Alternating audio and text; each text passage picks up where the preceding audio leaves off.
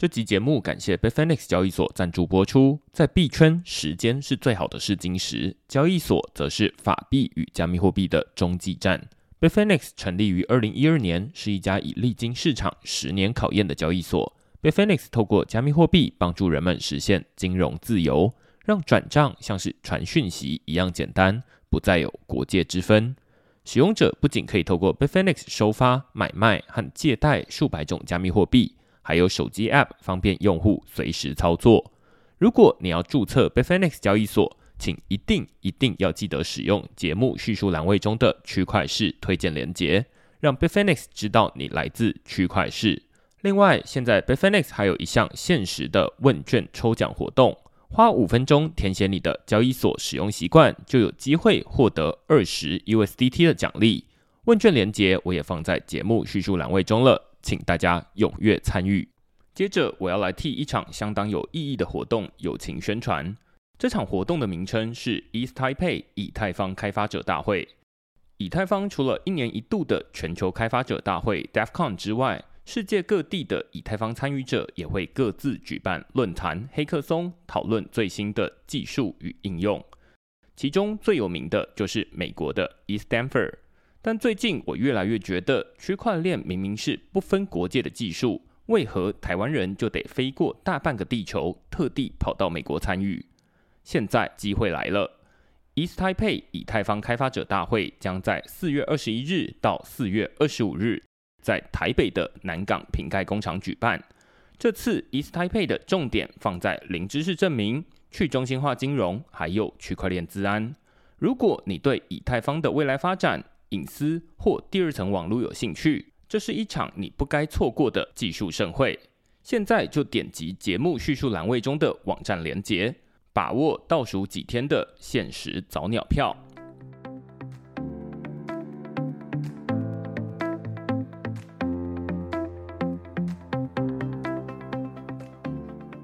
Hello，大家好，欢迎大家来到区块势的 Podcast，我是区块势的作者许明恩。那先简单介绍一下区块市哦。区块市一个礼拜会出刊三封的 email 给付费的会员，那其中一封就是你现在听到的区块市 Podcast。那另外两封我们讨论什么呢？第一封我们讨论的是当 AI 越全能，加密货币就越实用。那这篇文章其实是呼应最近这个 OpenAI 他们推出的这个 ChatGPT，最近又有新的功能了。那他们每隔一段时间推出一些新的功能，就总是让大家觉得哦，眼睛为之一亮这样子。那最近他们推出了一个新的功能呢，叫做 ChatGPT Plugins。这个功能让大家觉得说哇，那 AI 好像能做的事情越来越多了。其中一个就是以前如果你说 AI 它就是一个。停留在二零二一年之前的脑袋，因为它的这个训练的资料库只有到二零二一年嘛。大家只要打开 ChatGPT，都会看到它上面有一个警告说，哎，它对时事不是那么了解。那但是有了这个 Plugins 之后呢，它就可以基于这个并搜寻引擎去搜寻现在当下发生的事情，或者是呃基于这个。Expedia 就是订房网站去搜寻，哎，现在有哪些房间，或者是有哪些机票，有哪些行程可以参与？换句话说，它就是一个二零二一年的脑袋搭配现在呃实际上看到的这个眼睛。那大家就在上面有很多不同的操作啦。例如说，哎，我最近要出国去旅游，我就可以跟他说，哎，预算有限，那我请他用三万元台币，然后帮我规划一个五天四夜的。某一个国家的旅行，那它就会自动去用这个结果回头去推说啊，那哪里的机票、哪里的住宿可以满足这个条件，那最后产出一个结果出来。那只是我在看这样的一个 demo，虽然觉得哇很厉害，但是最后它却停留在没有办法让你直接付款下定。换句话说，最后的这个结果只是一个资讯而已。那大家都知道说，哎，如果你这个机票饭店没有马上下定的话，很快下一秒就没了，它很快就过时了。所以，我们在这篇文章呢，就来讨论说，哎，那加密货币在这上面，它是一个可城市化的金流，它是一个数位原生的金流。那如何跟这个 AI 整合，然后让这个 AI 它能够再更进一步，甚至未来有可能你在这个 ChatGPT 上面对话，你就可以把它。啊，整件事情完成就有点像是你有一个私人秘书一样。那这是我们这篇文章在讨论的主题。那另外一篇呢，我们讨论的是 ZK Rollup 以零知识证明建构的以太坊第二层网络。那大家听到这个以太坊第二层网络，应该是算是最近这一年的事情了，越来越常听见。那这也是其实是以太坊未来的发展的很重要的方向。未来大家使用不会在以太坊这个第一层网络或者说主网上面操作，而是会慢慢的转移到第二层网络。那最近就有蛮多的以太坊第二层网络慢慢的问世哦，他们各有不同的技术。那最近有两个以太坊第二层网络都是用零知识证明这样的一个技术来打造的。那所以我们这篇文章呢，就在说明什么是零知识证明。然后如何用零知识证明这样的一个技术来打造以太坊的第二层网络？那其实大家或多或少有听过零知识证明的话，就会知道说，哎，它据说是一个蛮困难的技术，而且不好理解。那甚至连以太坊的创办人 Vitalik Buterin 都说，零知识证明它是一个。外星人的数学，就是那是一个困难的数学了。那只是我们在这篇文章里面用一些日常生活中的情境来说明，到底零知识证明是什么，然后它如何用来打造这个以太坊的第二层网络，让以太坊的这个矿工手续费可以下降，提升它的转账效率。好，这就是我们这篇文章在讨论的主题。那如果大家对这些主题有兴趣的话呢，欢迎到 Google 上面搜寻“区块市趋势的市”，你就可以找到所有的内容了。也欢迎大家用付费订阅来支持区块市的营运。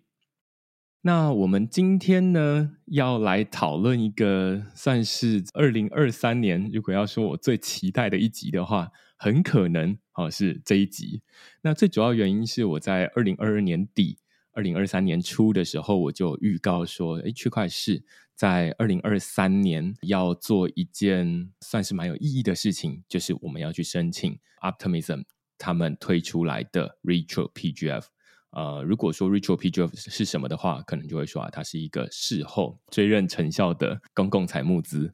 这个名字很长，那大家可能在日常生活中也不太常听见。那之前区块势已经陆续写过两三篇这样的文章了，那只是我相信还有很多人不是那么理解，毕竟呃感觉好像就很新。但是我在写的时候发现说，诶，这个概念跟现在的这个日常生活中其实就有一套类似的机制在做呃类似的事情，只是呃区块链上面叫做 Retro PGF，但是在物理世界呢，它叫做社会影响力债券或社会影响力投资。那所以，我们呃，我就在网络上面搜寻说，哎，有没有呃这个熟悉社会影响力投资的专家？那我就找到了今天我们的来宾，中山大学财管系的老师叫郑毅老师，来跟我们讨论这个主题。我们先请郑老师跟大家打声招呼。嗨，各位听众，大家好，我是中山大学财管系，那也是呃社会企业发展研究中心的主任，我叫做郑毅。因为我们今天是远距录音了，我在台北，然后老师在高雄。那我想要先请教老师啊，就是说，像我刚刚在开头啊提到的这种社会影响力债券或社会影响力投资，它到底是什么样的东西？然后它可能很多人在日常生活中未必会接触到。那但是。这个机制好像也有一段时间，它也不是什么最近这两三年才出现的东西，对不对？那它到底在过去这几年，它有什么样的发展历史？然后它可以应用在哪里？我们日常生活中有曾经在哪里可以看得到吗？有关这个社会影响力债券或者是投资，就把它拆成两个词或者是三个词。第一个的话呢，就是我们所讲到的社会影响力。或者是影响力，那影响力的英文我们会用 impact 这个字，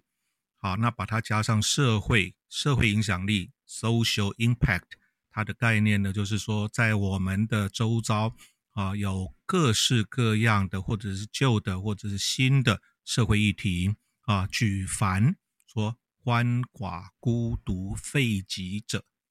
那各种不同的身份的人，有些是身心障碍。那有些是不同的族群，有些是居住在偏乡啊等等的，那大家呢都会在他自己的资源的取得上面，或者是呢本身的呃身体啦、心理啦或情绪上面的一些变化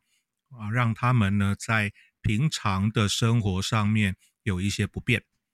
啊资源的不平等的取得。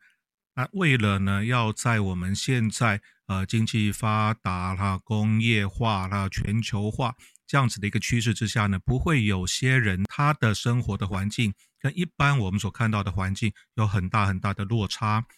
所以呢，就有这样子的一个讲法，或者是这样子的一个努力在进行。啊，那讲到呢影响力，我们当然就是希望能够呢照顾某一群人。或者是社会的议题，如刚才所讲的，或者是环境的议题，现在谈很多啦，节能啦、减碳啦、啊、极端气候啦、全球暖化啦等等这些议题，都需要大家一起来参与，共同来投注心力、财力、时间，才能够有部分的改善。改善的力量、改善的心随时都在，但是没有汇集起来，它的效果呢，就是非非常的短暂，非常的有限。所以，如何能够把这一些力量啊，大家在专注啊，成立一个组织，集中力量做某一些社会或者是环境的议题啊，让它能够达到两个效果。一个呢，就是所谓的有持续性的效果，因为不持续的话呢，有一有一餐没一餐的，那样真的没有办法解决什么问题。第二个的话呢，就是规模化。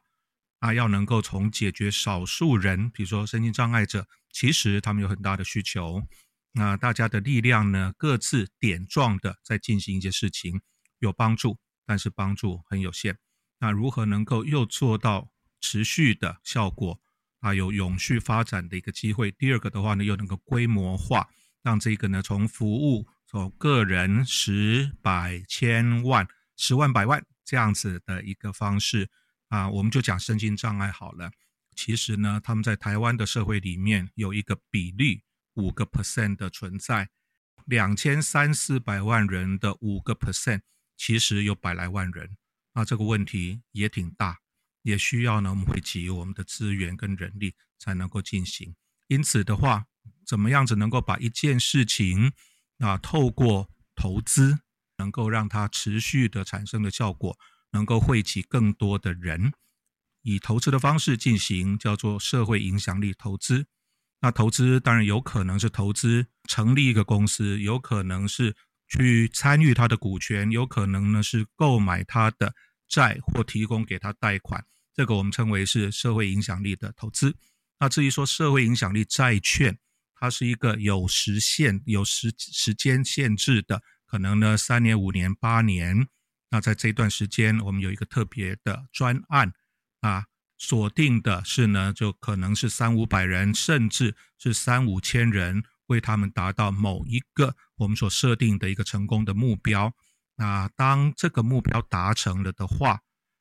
啊，这些人他们投钱进来的啊，他们就可以得到自己的本金的返还，有可能呢，他们的成效特别好，还可以有一些额外的奖励金。那这个呢是社会影响力的债券，所以简单来说是社会环境的问题很复杂、很多样化，而且呢越来越辛苦，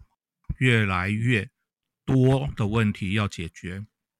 我们必须讲究一个方法，而这个方法呢，你如果把它放在资本市场来看的话，我们所所看到的，比如说上市啦、上柜啦。它无非就是呢，让一些已经经营上面有初步成绩的人，能够透过这样子的一个过程，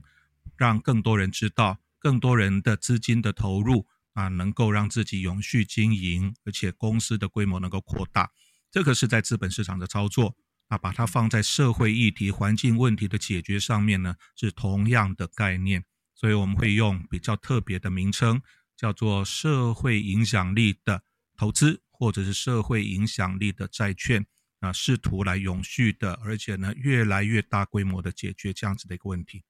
懂？我觉得老师刚刚在讲的这几个议题，例如说在一开始讲的社会不平等的议题，或者是后来的环境永永续议题，大家听到这些议题的时候，其实都会很自然的联想到，哦，那些感觉好像都是一些政府出钱要解决的问题。而不会觉得说啊，那这些东西到底跟我们有什么样的关系？那其实这些如果把它用一个词汇来通称的话，可能叫做公共议题吧。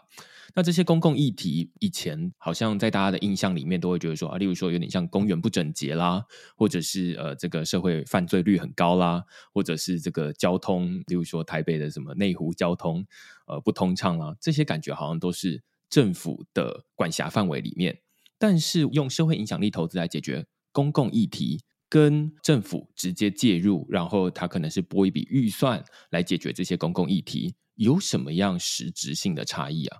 这边的话呢，我们当然要从几个不同的层面。第一个的话呢，就是政府它会有很多的施政方针，那底下呢又是各式各样因应时事而起的计划。那我们时常都会看到某某局处，比如说呃教育局或者教育部。劳工局或者是劳动部啊，或者是呢我们的国建署啦，哈，啊环保的议题啦等等的，大家都有自己的预算，都呢会利用的标案方式来邀请或者是召集民间的资金跟人力跟技术来解决社会问题、环境议题，这个是我们都非常熟悉的。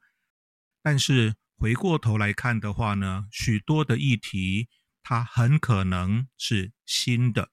啊，很可能呢是比较复杂的，啊，像最近的话，我不晓得什么时候会发生，啊，有关所谓的 AI，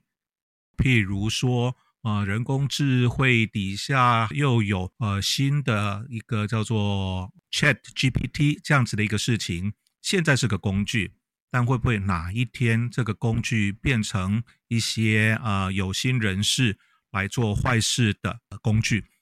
啊？我们不晓得。那这样子的议题一旦出现了的话呢，它是新的，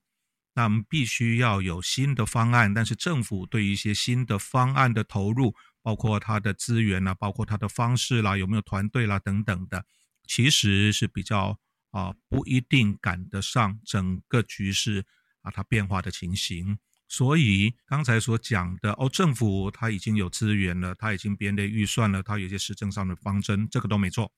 但是呢，新的呢，比较复杂的呢，比较科技的呢，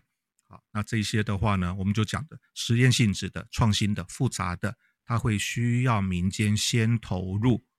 因为背后成功与否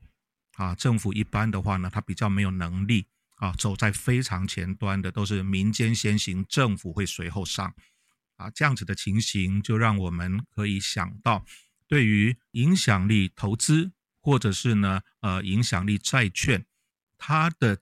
出发点都会是针对政府已经在做，但是呢，它的变化性多复杂，而且呢是科技是创新的，或者是实验性的解决的方式。利用这样子的一套方法来进行啊，最早最早是在二零一零年，在英国，他们用呢社会影响力债券解决更生人不要再回笼的问题。我们晓得，如果在台湾来讲，更生人离开了之后，他很可能非常大的几率在不久的将来又回笼，那这些都会带来相当大的社会成本。啊，包括减警掉啦，或者民间所产生的人身或者是财产的一个呃损失啦等等的，因此的话呢，他们就利用社会影响力债券，用民间多方协力的方式。啊，因为更生人出狱了，他在民间所碰到的问题其实非常多元化，家庭的问题、经济的问题、就业的问题、健康的问题、毒药瘾的问题等等。啊，很不容易帮他们呢都解决，不然的话呢，某一个地方出了问题，他很可能又要走偏路，那又会回笼。那这样子的话呢，前面我们所做的很多都是功亏一篑。但是利用社会影响力债券这样子的一个做法，他们有几个概念啊。第一个概念的话呢，就是 multi-stakeholder。Partnership 意思就是说呢，要解决他们综合性的多样化的一些问题，其实是需要啊召集多方面的专长，譬如说财务的问题啦、健康的问题啦、就业的问题啦等等，随便讲三个就已经有三个不同的部会或者是局处，它需要投入心力。这是不容易的事情。所以的话呢，一开始他们又总共做了三梯次的短期轻微的罪行的人，啊，各一千个。那这一千个的话呢，就透过社会影响力债券的方式，用哦综合性的辅导，让他们出狱了之后呢，不要再回来，而且发现它的功效其实是挺好。所以用这样子的一个例子啊，成功了之后呢，他们也把同样子的方法应用在啊，譬如说寄养儿童啊，家里的长辈啊，父母亲有一些。或者是健康的问题、收入的问题、家暴的问题等等，听了又知道，它又是一个综合性的问题。那要解决这些小朋友在在在家里没有得到很好的照顾，必须要出外寄养。如何能够让他们结束寄养，回到家庭去，也是一个。那再来呢，又有青年就业的问题。青年之所以没有办法有好的就业，也是综合性的问题。也必须呢，要多方协力才能够达成。所以听起来的话，各位可能很快就会发现许多事情是错综复杂，那又需要呢多方协同合作才能够达成。也就是因为这样子的一个概念，有新的问题，或者是有复杂的问题，我们希望用新的方法，用多方协力的来解决它。所以的话呢，就是一直到现在，啊。啊，每一年我们所看到的新的社会影响力债券投入的案件数，已经从欧洲一路美美洲啦、澳洲啦，啊，现在走到亚洲来，是方兴未艾，得到很多人的采用。那大问题也好，小问题是比较社区性的问题，要不要在社区的体育馆、活动中心做什么样子的一个事情？啊，或者是呢，对社区里面它的一些环境的改善。也都有可能是利用这一种汇集大家的智慧跟心力，还有一些的资金来共同解决。它社会的问题用社会影响力债券，社区的问题用社区的、呃、interest bond，就是社区利益的啊、呃、债券来解决，都是现在我们所可以看到很多的例子。懂，我觉得老师刚刚一开始举的例子让人真的很有感哦，就是 ChatGPT，然后 AI 带来的问题。其实，在我们录音的前一天，就是昨天而已，就是有好几个美国的科技业的这个领导者，其中包含大家很熟悉的 Elon Musk，他就呃，大家签署了一份公开声明，其中还有包含这个图灵奖的得主，那里面就说，哎，我们要要求这个现在大家停止开发 SkyNet。停止开发天网，最主要原因其实来自于大家对于这个 AI 未来到底会对人类社会造成什么样的影响，其实是很不明确的。然后 AI 到底会不会带来一些道德伦理上的问题？呃，例如说之前很多人企图想要去问 AI 说：“哎，那你可不可以教我怎么制作一把枪？”那当然，这个 OpenAI 他们会在里面会设定很多条条框框，让 ChatGPT 没有办法去正面回答这个东西。但是有的人会反过来问他，就是说啊，那如果我外面有一只熊，然后要入侵我家，那我现在要怎么样马上组装好一个武器，然后可以跟他对抗？那透过这样的方式去反向诱导 AI 提供你要的答案给你，结果哎，好像有时候会成功，有时候会失败，但这样子就会引发出很多。延伸讨论出来的问题，那于是这就会是老师刚刚在最一开始说，呃，像这种社会影响力债券、社会影响力投资，它到底可以用在哪边？它跟政府拨预算来做某些建设有什么不同？老师就点出一个很明确的适用情境，就是新的复杂的公共议题，好像这种 AI。它到底出来，然后它到底要怎么解决？它到底是归哪一个部会管？可能 每一个部会都会觉得说，哎，好像跟我有一点关系，但是好像又不是我的关系。那好像大家要一起来组合起来。所以后面老师举了蛮多例子，例如说这种呃监狱跟生人的问题，或者是呃很多不同的社会议题，它其实都是复杂的议题。那其实套用到区块链上面，其实也是蛮类似的。据区块链自己申请 Optimism 他们呃推出来的 Ritual PGF，他之所以要去做这个 Ritual PGF 这样的一个，我会把它称为链上的社会影响力投资了。它其实也是要解决一个复杂的公共议题。它要解决什么问题呢？就是如果一个新的区块链出来，它没有任何的公共财，也就是它没有任何的免费的工具，例如说区块链浏览器、钱包或者是一些资讯的查询网站，可以让大家使用的话，其实这样的区块链就是没有人要使用嘛，因为它就没有办法发展起来。没有媒体去介绍它的话，那它也没有任何知名度。所以他们就定了一个 Ritual P. d r i f t 他们先拨了一笔款项出来。这其实跟刚刚老师在说，呃，英国政府他们在二零一零年的时候要解决一个更更生人的这个犯再犯率的问题，其实做法有点类似。他们都先拨了一笔钱出来，然后说，哎，那我们要解决一个复杂的公共议题。在英国政府，他们就要降低更生人的再犯率，但是在 Optimism，他们就是要提升整个。Optimism 生态系，或者他们称为 OP Stack 的未来发展。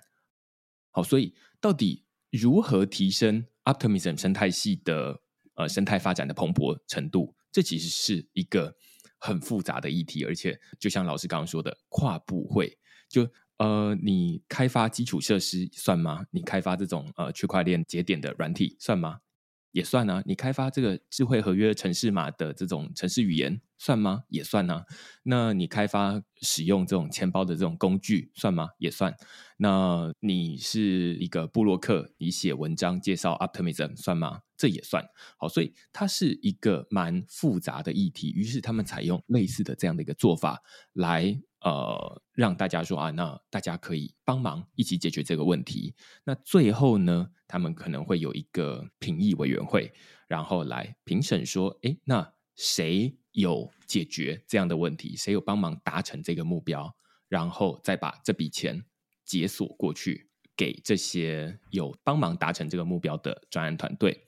那所以区块是某种程度在申请这个 Ritual PGF 的时候，其实也是在。告诉 Optimism 的评议委员会说：“哎，区块是写的文章、录的内容有帮忙达成这个让 Optimism 的生态系越来越蓬勃的这个目标，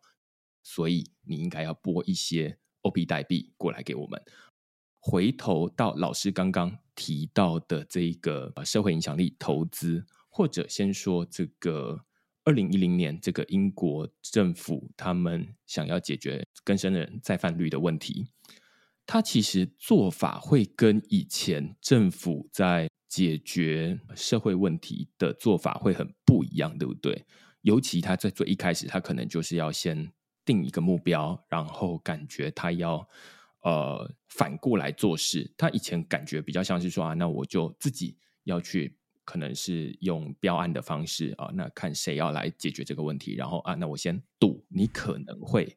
能够解决这个问题。他可能是看过去的记录，诶，你至少要有什么 A 条件、B 条件、C 条件，诶，看起来你的经验丰富，而且你有能力解决这个问题，然后我就把这笔钱拨给你，然后由你来解决，然后我们事后事后再评估。但是社会影响力投资好像不是这样，对不对？它的做法好像是相反，而且有一个专有名词叫做 “pay for success”，就是为成功付款。可不可以请老师介绍一下这样的一个概念？它到底跟我们现在熟悉的这种政府标案有什么不同？OK，谢谢明恩哈。那这边的话呢，一下就讲到核心，我们刚才讲的社会影响力债券。Social Impact Bond 啊、这样子的一个设计跟过去政府标案最大的不同，这确实是它整个程序是呢，呃，有一点不一样，有点反过来。那、现在的话呢，我们先讲标准的哦，政府的一些计划它怎么进行？先列一个预算，比如说一千万，那这个一千万的话呢，就锁定了某一个目标，我们要解决更生人不要再犯的问题。然后呢，他会想说，我要做这个，我要做那个，要很多的课程，要很多的辅导，包括心理咨商，那包括定期的什么样子的一个呃晤谈。好，啊，这个的话呢，我们叫做 KPI。啊，KPI 的话呢，通常是一些量化的几场，然后几个，或者是呢多少钱啊等等等的，这是一个 KPI 啊。概念上好像是怎么样的？就是我们当老师嘛，你只要花几个小时读书，然后呢，你的期中考的成绩哈，你的报告的成绩如何，那就你会有好的就业跟升学的机会，你未来人生就会一片光明这样子。对，讲起来是没错，但是呢，实际上中间还有很多的机转，好，是我们没有把它放进去的。所以的话呢，对于影响力债券、社会影响力债券。我们所讲的第一个重点就是 define success，你必须要定义成功。那这个成功的定义不是走 KPI 的路，KPI 是一串的数字，当然呢，有些是直性的啦，不是完完全全都量化。所以一串的 KPI，我做的这个，做的这个，做的这个，的的的的则成功，不是的，不是的，好啊。什么是成功？就更生人不要再犯这件事情。他们呢，离开监狱一千个人，然后呢，会有个对照组。就一般而言，同样子的轻罪，同样的话呢，就是他出狱了之后，在多久时间里面回来的，当成他的参考基准。啊，你必须要比这个参考基准要来的低七点五个 percent。听起来呢，没有很了不起，但是呢，你说一千个人的七点五个 percent 是七十五个人，那七十五个人的话呢，一个人他出了问题，他的社会成本是多少？通常算起来就是五到八万英镑一个人。那七十五个人啊，就简单来说啊，他呢大概是几百万英镑的数字，那这个是社会成本。我们有没有什么办法能够透过新的设计，把七十五个人以上不要再犯，而他的社会成本的节省啊，就是当当他的绩效啊。既然呢，我们有人可以说我愿意承担这样子的一个工作，那把事情做好。那我如果做好了，你政府原来编预算来做这个更生人不要再犯的，给我。那如果我能够超标，我不是只有减少七点五个 percent，我能够做到八个 percent、十个 percent，甚至十二个 percent 的减少，那它的差额你再付给我奖励金，那就是有功就有赏，我们觉得也是挺好的事情。所以概念上，第一个一定要确定。什么叫做成功？更生人不要回来，它的比率多少的降低算是成功？譬如说青年就业，什么叫做成功？我们也会有一个比较的基准。没有这样子的一个啊、青年就业的辅导机制的话，它的就业率是如何的变化？那是我们的对照组。那我们要比这样子的就业率更高，而且呢是至少六个月定着才算是成功就业。啊，再把这个比率算出来，譬如说寄养家庭，譬如说我们的新陈代谢症候群啊，什么高血压啦、心脏病啦等等的，你让它这个比率能够降低，省了谁的钱？啊，我们的劳保、我们的健保，还有呢，我们的保险公司很多的医疗险，它的给付的金额都会大幅的缩小。那假如能够减少很多的成本，包括个人的健康啦、医疗啦等等的啊，那它背后实行这些事情就有非常大的意义。所以先定义成功，而且是简单清楚。就业率提高多少？回笼率降低多少？新陈代谢症候群它的一个就医率，或者是健的健保的给付是节省多少？这个叫做成功。那既然成功很清楚，接下来的话呢，就是说风险会移转。好，如果成功，我们的 intermediary 这边的中介组织，中介组织我把它看成很像是专案的专案经理人，那他必须呢汇整多方的一些资源啦、能力啦、技术啦、对法规的一个娴熟啦，啊，把这件事情做起来。那对于这一个 intermediary，特别的中介组织的话呢，他如果成功，他可以得到额外的奖赏。原来的投资人可以把他所投入的钱拿回去，还可能能到能够拿到奖励金。啊，在这样子的一个机制之下，自然我们可以有更多的民间的力量跟方法资源的整合来做到这件事情。我们要的是结果，结果是成功。那如果成功，就可以得到整个的社会成本的降低跟效益的提高，再把这个省下来的钱拿出来做部分的一个奖赏。所以整个来讲，呃，对于一个社会影响力债券，或者是我们把它推而广之，说社会影响力投资，也都是要达到这样子的一个目的。第一个，pay for success，为成功付费。那如果不成功，风险由民间来担，也挺 OK 的。那第二个，它叫做呢 PPP，就是 Public Private Partnership，意思就是说，过去的概念。公部门给了一个标案，给了个计划，给你若干元，可能千万，可能几千万，可能上亿，不管，他就站在警察纠察队的角角度来看这个事情啊，你这个有没有做好？那个有没有做好？没有做好，抓去打屁股，类似这个意思。那但是现在的话呢，不是，他现在的做法就是 public-private partnership，意思就是说，我们共同的目标是成功。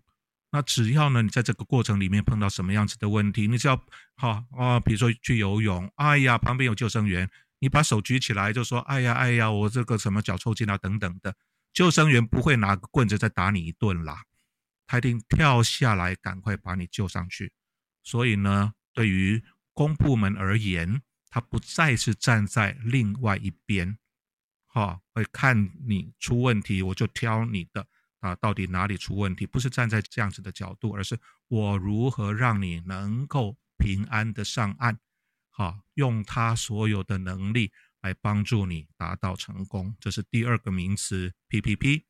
那第三个呢，就是我刚才提到的，许多的议题都是新的，都是复杂的，甚至是呢比较实验性质的一些处理的方式。那他就需要做到的 multi-stakeholder partnership。就是多方的协作的合作伙伴，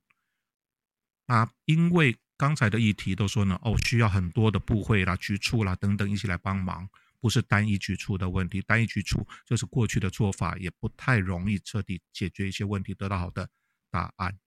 所以呢，这整个的话呢，就是我们在想要做社会影响力债券或者社会影响力投资，它最主要的精神就是三个：一个为成功付费，第二个。就是公司、公部门、私部门协力。那第三个呢，就是多方的合作伙伴的关系。以上，我觉得老师刚刚这边帮我解决了两个很重要的问题了。第一个是，像这一次 Rachel PGF 他就提出了这个一千万颗 OP 代币。这样的一个预算，那一千万颗 OP 代币现在是多少钱呢？现在可能呃一颗假设是二点五美元的话，那一千万颗就是两千五百万美元。两千五百万美元如果相对于呃现在台币的话，大概是七点五亿台币。那七点五亿台币，我一直在想说，哎，这笔钱大家听到当然都会觉得说，哇，那是一笔蛮大的钱。那有多少人来申请呢？像这一次 Rachel PGF 它总共一百九十五个团队来申请。其实七点五亿要分分给一百九十五个团队，理论上每一个团队大概都可以，如果平均分配的话，大概都可以分到几十万、几百万台币哦。听起来是蛮大一笔钱，但是我一直很好奇，到底这一笔钱是怎么来的？我以前一直都想说啊，他感觉好像是开心随便喊一个数字，然后或者是哎，他本来就有这笔钱，但是刚刚老师。解决了我一个很大的问题，就是哦，原来他可能不是这种随便喊一个数字，而是至少理想上，他应该是先预期成功之后，那我可以节省多少成本，然后再拿这些成本来当成是这一次的预算。然后用这笔预算来说，好，那我们现在有这笔预算，然后请大家来帮我们解决这个问题。那于是我们未来就不会衍生出这些额外的成本。那现在这笔预算就等于是发给这些帮忙解决问题的人。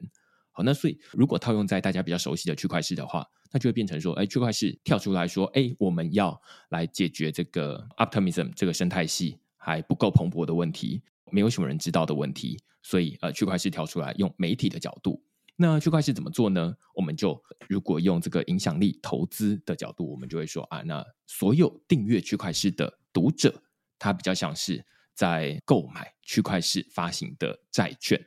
因为大家。付钱，然后有点像是你在投资区块市嘛。那投资区块市在做什么呢？如果从这个 Optimism 这个生态系来看的话，你是投资区块市来帮忙解决 Optimism 的生态系，没什么人知道，然后没什么人知道他们到底怎么运作的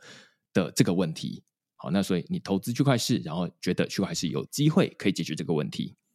那最后呢，区块势啊，过去这几年的时间，或者是过去这几个月的时间。慢慢的，透过文章，透过 podcast，告诉大家说，哦，Optimism 他们是以太坊的第二层网络，然后告诉大家说，哎，有 Ritual PGF 这样的一个机制，然后 Optimism 他们是怎么运作的，跟其他的第二层网络差别在哪里？类似这样子，慢慢的，大家呃一步一步知道了，那我就会拿这个区块势这个名字去跟 Optimism 申请说啊，那我们要这笔预算，那这笔预算就是刚刚说的那七点五亿台币等值的 OP 代币。哎，这这时候就会再引入一个，就是评估。所以这其实待会也要请教老师，就是说，哎，像至少在 Ritual PGF 的第二届，它就是有七十一位评估委员。那这七十一位评估委员就是从全球选出来的，但是其实我们也不知道他们到底是谁。在这个生态系里面，我们称他为 Batch Holder，就是有这个名牌的人。那他们现在全球有七十一位，然后互相推举。那最主要原因是因为他们就是。可能在最一开始，他们是这个区块链领域里面的一些公知啊，就是呃，有点像是这种地方士绅这样子，大家都知道说他们在做哪些事情。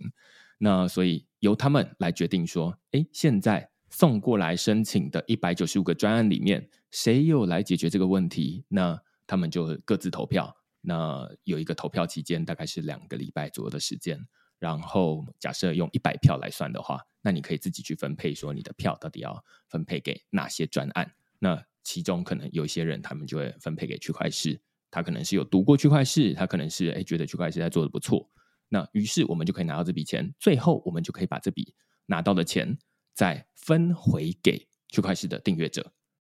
于是如果这笔钱，假设我拿到一万颗 OP 代币好了，那我就。呃，分配给假设区块市有一千个订户，那每一个订户就可以拿到十颗 OP 代币。那这对于区块势订户来说，哎，就等于是哎，我除了订阅区块势之外，我还可以获得一些额外的奖励。那如果哎，我们拿到更多，说不定拿到这些 OP 代币，就可以比大家当初付的订阅费还要来得更高一些。那这就变成说，哎，你订阅区块势要付钱，但是你拿到的 OP 代币反而比你付出去的还要更多，那这就会变成是一种投资。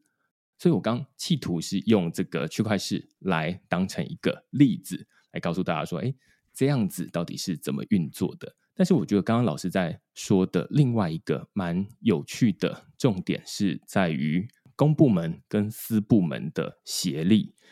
以前这种公共事务，例如说媒体好不好啦，或者是社会有没有平等啦，环境有没有均衡发展啦，这其实都是政府的问题。那以前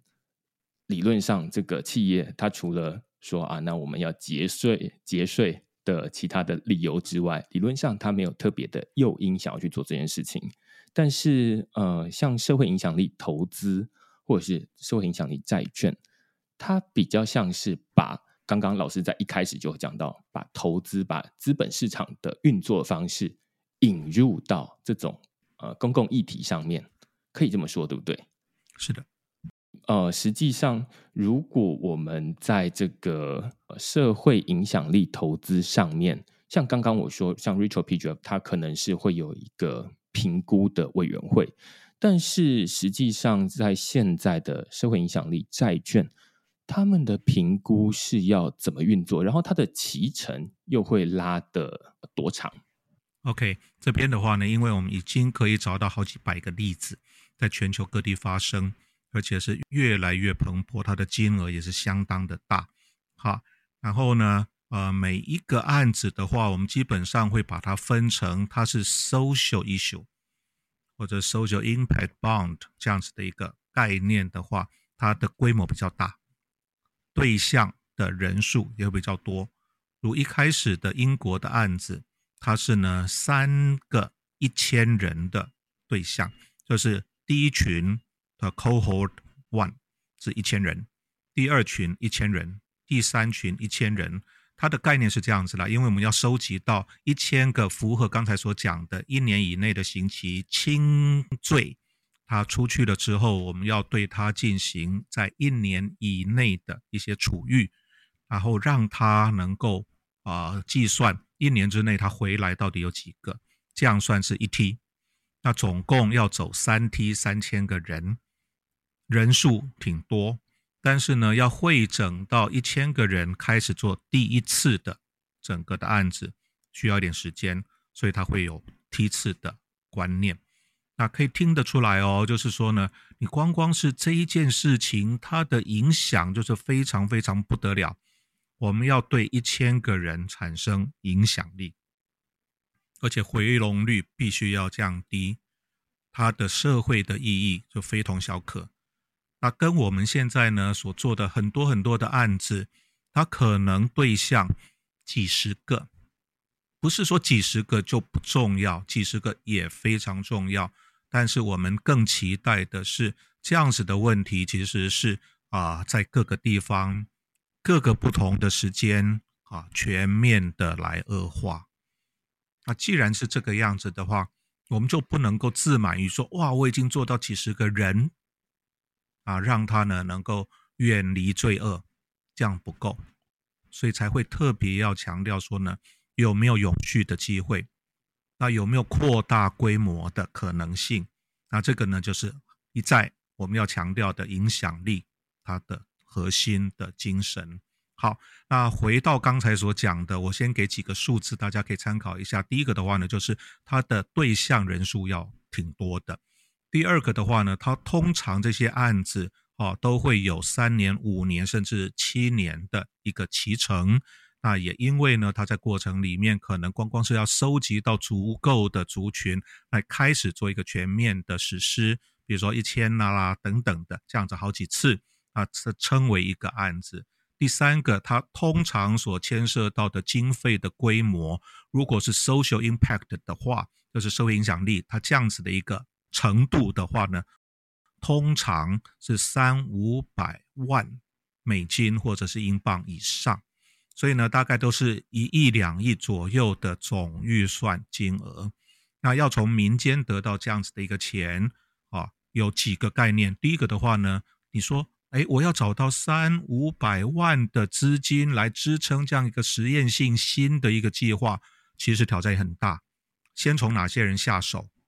会先从他过去已经是慈善的捐助人，他过去的钱捐出来就不会拿回去了，有去无回。那现在的话呢，就是好，你投入在 SIB，那有可能呢，整个的计划成功了，你能够把钱拿回来，那再进行第二轮的实作。好，那这个是最主要的差别。那如果是所谓的 Community Interest Bond。它呢也是一种社会影响力债券的概念，但是呢，它是比较以社区为基础的。那既然是以社区为基础，它就不容易达到我们像刚才所讲的哦，一梯就是一千，两梯两千，三梯三千这样子的一个规模是是没有办法的。所以它通常呢就是几十个人、百个人也就了不起了。它就是呢在社区里面做一个大家都日常会非常关心，但是呢资金的规模也不大也不小。通常啊，都是呢在二十万到三十万美金之间，所以是啊大概五百万一千万等级的台币啦啊的啊的一个等级啊，怎么样子呢？从民间能够得到这样一笔钱啊，开始去做啊，得到了的话呢，从我们的呃，比如说是市政府啦哈，或者是呢乡政府啦等等的，要从那那边得到资金的啊返还。啊，因为这个本来就是地方政府他所要做的事情，啊，那这个是它的呃时间或者是它的金额的规模啊，还有呢，它相关的议题有可能呢是比较大的，我们所讲的公益的议题，有可能是比较区域性的，比如说社区的活动中心啦，或者运动设施啦，或者怎么样子的新建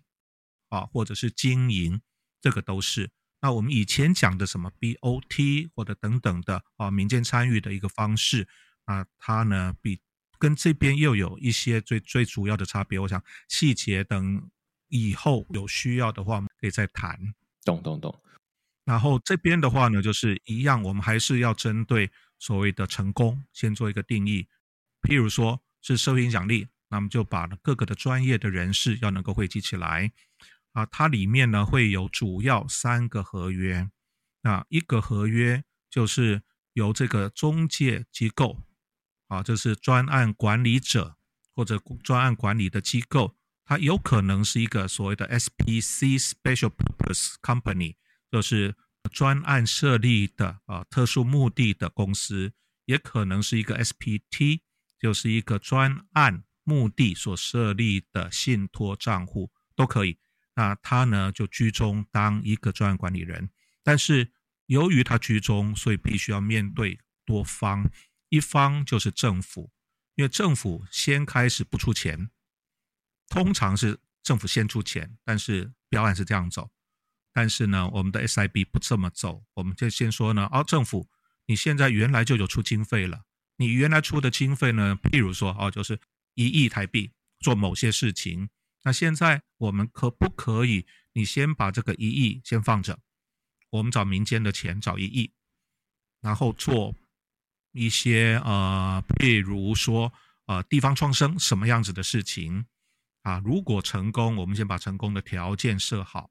那成功的条件呢，必须要经过多方，只要牵涉到这个 SIB 里面的，包括呢做事情的，就是会有一些呃非利组织。或者是呢，甚至是公司或者是社会企业，他来参与提供服务给受惠的对象。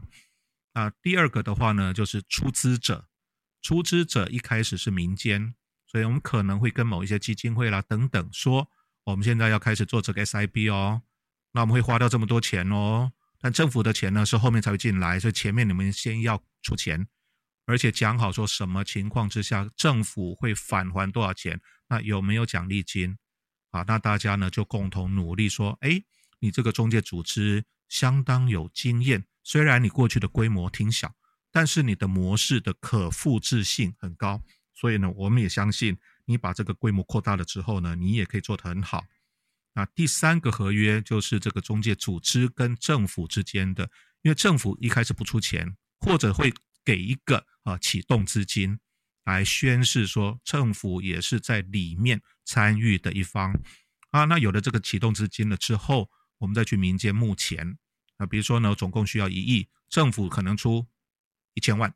那过去他一亿都要出，现在只要出一千万。那出了一千万之后呢，他有吸引民间资金，而且也提高大家的信赖度的一个效果。那至少会有这三个约，一个跟他提供服务者。就是我们的 NPO 啊，一个呢就是跟出资者啊，多长多半都是呢慈善的呃投资人。那第三个就是跟政府。那定这个成功与否的，我们通常会找一个独立的第三方。那他要横珠我们的议题，譬如说更生人这个议题，他要横珠这个议题，然后找到说呢，过去你的回笼率是多少？现在我们新的回笼率必须要比对照组要好多少，然后这个叫做成功。那成功了之后，他会跟政府说，我们怎么样子决定说呢？一个人回笼不回笼，多少时间以内回笼？那么就算呢，一千个人里面有多少回笼，那说他成功与否？他不只是在最后会给说啊，总共他降低多少？一开始他就必须要把这个成功的规则定下来。啊，跟三方的合约里面全部都讲清楚。那另外，他还在这个过程里面，可能我们会碰到中间会有些乱流啊。原来讲说和那个成功的模式在这里呢，突然有一些的落后，好，好像看着那个七点五趴不会达成，哎，那怎么办？中间的话呢，就还是会求救。说呢，外面的资源多一点进来，我们需要什么样子的一些团队进来提供什么样子的一个咨询啦、服务啦，或者技术啦，或者等等等的。所以它这个组织是非常动态的，跟原来的政府标案我给你一个标案，你就自己想办法把它做好，这完完全全不一样概念。懂。刚刚老师说 SIB 其实就是那个社会影响力债券的英文嘛，对不对？Social Impact Bond 的缩写。是的，是的。然后另外一个是三五七年，就是这整个期程。其实刚最一开始我们举这个英国的例子，它其实最早是在二零一零年。二零一零年其实距离现在录音的二零二三年，其实才十三年前而已。那如果是十三年前，如果他要拖到七年的话，其实他的这个迭代的。次数可能还不会太多次，至少他不会像是说，呃，有一些已经行之有年的制度说啊，那他已经做了很久，然后有很多次迭代，过去有非常多的经验。但是现在这相对之下，虽然已经不算是年轻了，但是也不算是一个历史悠久的制度，对不对？对，啊、我们刚才所讲的哈，就是三五七年有一些案子，有一些不同的社会影响力债券。它的从开始一直到最后给付确定是三年，有些是五年，有些是七年。那在这边的话呢，就是英国的那个例子，应该是四年还是五年的整个的期程，所以他会在开始之后四年还是五年啊，会呢三梯走完，而且呢要确定他有没有一个较低的回笼率，然后呢会把所有的本金偿还，还有他的奖励金。计算与否啊，全部走完，所以有些是比较短的，有些比较长的。懂。老师在讲这一段的时候，我觉得听到一个很大的重点，也是 SIB 跟这个 Retro PGF 很相似的地方，就是它是一个经济诱因，就是想办法用资本市场的力量，然后来解决公共议题的一个经济诱因的设计了。就是以前，如果我们从最一开始就已经在讨论，就是呃这种政府出钱、政府标案的做法，其实就是政府出钱，然后来解决一个问题，然后谁要来标案就结束了。但是呃，SIB 或者是 Retro PGF 它很不一样的地方在于，它引入民间的资金，让大家有一个有可能投资获利的期待或者是机会。接下来，那民间愿意出多一点资金进来，来解决这个问题，然后政府再来衡量说，哦，那谁成功了？当然，最后的钱还是政府出，只是对于这些先投资的民间资金，套用在区块市这边，就是各位付费订阅的会员哦。那民间的资金先进来，接下来哦，那有做出一些影响之后，最后你有机会。取回你的资金。那如果诶你是本身就对于这些社会议题相当有热情，想要投入的人的话，那你或许还可以再把这些钱再继续投入。那这个就是跟以前那种啊企业他要捐钱，大家都会说啊，那他们其实是节税嘛，然后他们今年要捐多少钱，取决于他能够省多少税。那这个是完全不一样的概念，就是。一个是以前只有政府单向出钱，但是现在引入民间的资金先进来，然后民间的资金它虽然进来了，但是它未来有机会拿回去，拿回去部分，或者是拿回去比本来投入的更多，那就是投资获利，然后这笔钱还可以再继续在这里面运作，所以这就是我们在最一开始或者是老师在讲的，就是这整个的公司协力就放在这个地方，它是用。这种社会影响力债券来吸引资本市场的力量进来帮忙解决公共议题，但是我自己在听这一整个过程的时候，也觉得说，之所以现在社会影响力债券虽然已经有用在不同的地方，但是它好像在我们的日常生活中还不算这么普及，对不对？那它主要的困难会在哪里啊？就像我刚刚在听老师说的时候，例如说以这个 AI 伦理为例好了，如果我们要解决这个 AI 不要呃伤害人类社会，然后要有伦理的这件事情，或者是用疫情刚开始好了这种呃要解决大家去哪里都买不到口罩的问题，那当然后来大家知道说啊有口罩地图这样的东西，但是这对于政府来说，一开始就要定义什么是成功。这是不是一件很困难的事情啊？然后另外一件事情是，政府应该是要主张说，哎，那我们要用反过来的方向来做事，我们要先定义成功的目标，然后最后再把钱给出去。那这跟以前这种啊，我直接拨一笔钱，然后给一间公司，然后请你们去做出我要的目标，然后再看有没有符合 KPI，这在政府里面会不会是一个困难？我不知道老师会不会觉得说，这些东西是一些现在还没有办法那么普及的其中一个原因。哦，我想呢，所有的事情第一个就要先怪我自己了啊，因为我在做这个研究已经好几年了，嗨。那但是呢，我们仔细来思考这件事情，还真的没那么轻松。好啊，我只能够说自己投入的心力跟资源是不够的。我要讲一个三专的概念，要把一个事情做成，其实有很多个啊条件。啊在国外做这些事情的人，其实啊，他们都是一个专责的单位。那在里面有专人。他而且是专业的，啊，人要选对，然后呢，必须要能够专一啊。我看哈，台湾很多很多的事情都是呢委员制，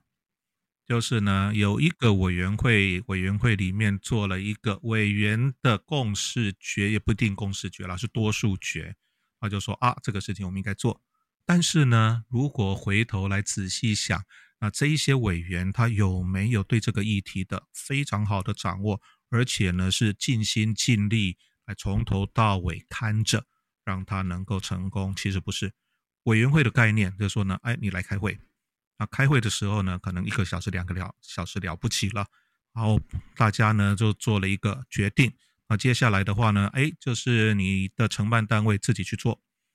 概念是这样子的。所以大家呢，其实啊，其实真的投入在某一个议题的了解，或者它的过程的所有细节的掌握，甚至它的资源的投入，来帮忙促成这个，都比较有限。好，那国外的话呢，做这些事情通常都会是一个基金会当成基础，所以有好的财务的支持，那有专人，甚至是一个小小的团队。来做这样子的一个事情，那他才能够呢 day in and day out 来做这个事情。那跟我们这个偶一为之，像我自己就是插花了，按问导游这样子而已，它的速度自然很慢。好，懂。所以呢，我会想说，国外的发展挺不错，但是国内的话呢，我自己没有用心啊，五年下来还是一事无成。但也希望啦，大家呢慢慢。知道这样子的一个事情，或许有朝一日，我们把火力集中，可以做出几个漂亮的 SIB 来。了解，我自己会觉得说，像刚刚老师在说这种呃，以人来运作，其实我在看现在的这种像 Optimism 上面的 Ritual PGF 概念，其实也不像是刚刚老师在最一开始在提到的说这么的按照规则走。例如说，他们怎么定义成功？他们其实没有一个很明确的成功的要件，就是它不像 SIB 有这么严谨的流程说，说啊，那我们要想办法降低这个再犯率，然后要降低多少，然后有多少一个数字。他们比较像是我们选了一个七十一位的这个委员出来，但是怎么样算是成功？每一个人都有自己的规则，所以他们还另外开了一个论坛。告诉这些委员说啊，那你们可以把你们的投票结果自愿的公开在上面，然后同时叙述你的 rationale，就是你的投票的理由，为什么你会这么投票？那所以每一个委员对于这些候选的专案有没有对于这个 up 埋身生态系有帮助，是不同的标准的。反正就是七十几个人，然后最后用一个加权平均数说啊，那。呃，你占总票数的百分之多少，所以你就可以分配这总预算的百分之多少，比较像是这样子，而不是一个这么严谨说啊，那就是一个规则制。我自己会觉得听起来也算是一种不成熟的状态了，甚至他们还另外开了一个利益冲突的表单，因为在这个领域里面，其实参与 Web Three 的人还没有那么多，所以。很多被选为这个 Optimism 公知，就是这个委员的人，他们其实某种程度也相当认识很多在做提案的这些人，那就会变成说啊，有可能你是委员，然后你跟这个提案者是互相认识，你有可能会投票投比较多票给他。于是他们开了一个 interest conflict 的区域，然后让这些委员上去说，我跟某一个团队其实是认识，甚至我有投资他们。于是这次我不会把票投给他，或者是我会谨慎评估我的投票，不会特别把那么多的票投给我认识的这些团队。好，所以我会觉得整个概念会让我觉得它也蛮像是刚刚老师在说的这样的一个状态，它就是一个以人为主，甚至他们不一定真的那么清楚说社会影响力债券或者是 Rachel PGF 他们核心的概念，因为这实际上跟我们以前大家认知的都很不一样，它不是一种政府标案。它不是要预期你成功，它不像创投，创投是啊，我看你这个题目很有机会，未来很有机会拿到呃一定的市占，很有机会赚钱，所以我现在先压住你，未来有可能成功。社会影响力债券是反过来，或者 Rachel PGF 也是反过来，就是它都是你要先已经成功了，然后我根据这个成功来回头回馈你，事后追溯你的影响力。哦，那你的影响力已经不错了，那所以我现在要追溯你的这个空投给你，就是说啊，那你前面都做了这么多的事情，那但是你都没有拿到一些回馈，那所以我现在补助这些 OP 代币给你，它比较像是这样，但是这种概念其实算是至少是反直觉的。那如果委员本身没有对这样的概念有一点熟悉的话，其实就很容易就是会觉得说啊，那他就按照自己的。想法投票有点像是老师刚刚说的这种，也没有特别去深入的了解那么多的背景知识，然后就开始投票这样子。我觉得这状况也有发生在这个区块链上面。对，因为哈，我我们所碰到的这两个状况啊，一个呢是呃，我们所讲的 Rachel PGF，它的适用的议题或者是大家正在努力的方向，其实是新的领域。我叫它做 uncharted territory，啊，它的话呢就是创新味道或者是突破比较多。但是呢，如果说从刚才的 SIB 就是社会影响力债券，它的概念呢，虽然它的问题是创新哦，比较复杂，比较不一样，但是呢，这些问题存在已久，而且概念上就是说呢，它的。问题的增长速度是极快的，跟癌细胞的扩散一样。那变成说呢，我们没有太多的时间等在那边开会啦，等等这样子的，哦，是远远不及它问题恶化的速度。所以我们的处理要快，它必须要能够持续的进行，必须要有好的规模啊。所以这两个的本质可能有这样子的一个差别。我会想要最后问老师的是说，因为其实听完这一整集，会让人感觉说，社会影响力债券它其实蛮适合用来应对这种越来越复杂的世界，越来越没有一个专责机构的世界。以前有很多的问题，他可能会找到一个专责机构，如果没有的话，那我们就再设一个专责机构，通常是这样吗。那但是现在感觉，呃，AI 或者是区块链。它感觉都涉及了很多跨部会的问题，那他感觉有很多的问题都不是有一个呃专责机构它能够解决。就以加密货币监管为例好了，自从去年的十一月 FTX 交易所爆炸倒闭之后，那台湾政府其实也动起来，有很多的这个民意代表就跳出来要政府单位说啊，那你至少要指定一个加密货币的监管机构。于是就马上指出了四个部会有待选择，一个部会是中央银行，另外一个是经济部，一个是金管会，然后最后一个是诶最近才刚成立的数位发展部。那到底是谁来管理什么东西？这是一个蛮难解决的问题。那这时候某种程度感觉，如果我们回到最一开始老师说的社会影响力债券，它适合什么样的议题？它其实适合的是新的。复杂的公共议题，那其实像这样衍生出来的某些问题，不敢说所有问题啊，某些问题是蛮适合用社会影响力债券或是社会影响力投资的这样的模式来解决的。老师会认同这样的说法吗？呃，完全认同啊。那我的概念呢，就是说，因为在这个社群里面的人。很不一样的性质啊，他们会做的一些事情跟其他的社群、其他不同的呃背景啦等等等的哈，可能会有很大的差别。所以或许能够先从一个比较小金额的、比较有限的呃区域的议题来先做起，来做一个用我们的 retro 的的方式来做，也未尝不是一个呃创新或者是值得尝试的实验。哎，那只是说呢，要怎么样子在。你们的世界里面，来他来做这样子的事情，可能就要请明恩这边来多思考一下，不然我们还要再等多久才能够看到台湾还没有 SIB 哦，还要等多久才能够看到第一个？那用在什么样子的议题，我们还在未定之天呢。